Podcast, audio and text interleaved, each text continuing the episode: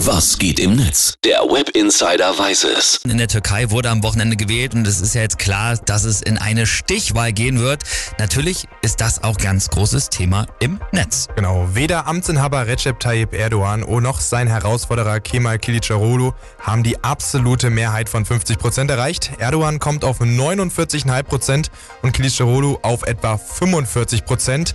Bedeutet, nächste Woche Sonntag steht also die Stichwahl an. Und da sieht es aktuell danach aus, dass Erdogan im Amt bleiben wird. Das schätzt auch der ehemalige deutsche Botschafter in der Türkei, Martin Erdmann.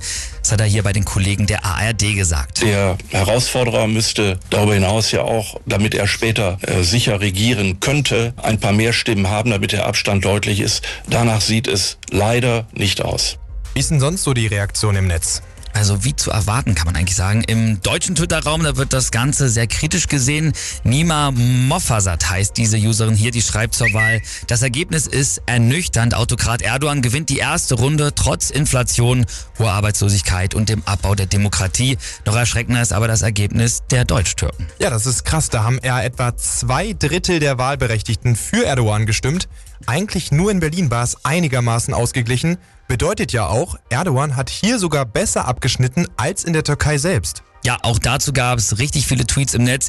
Die wenigsten davon waren aber, muss man ganz ehrlich sagen, auch gemäßigt. Also das müssen wir hier nicht vorlesen. Gut, das kann ich mir gut vorstellen. So ganz nachvollziehbar ist es aber trotzdem irgendwie nicht. Ja, es gibt sicherlich viele ganz unterschiedliche Gründe, aber ähm, viele der User, die kritisieren auch die Wahl an sich. Also manche glauben natürlich weiterhin auch an Wahlbetrug.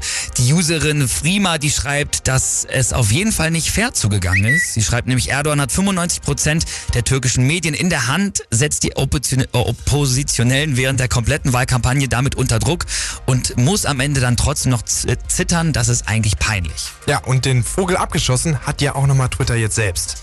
Ja, das kann man wirklich so sagen. Die hatten ja tatsächlich einen Tag vor der Wahl einige Inhalte in der Türkei zensieren lassen und da waren wohl vor allem Erdogan-Kritiker von betroffen. Gut, so viel also zu einem freieren Twitter, Herr Musk. Sie flunkern doch. Natürlich flunker ich.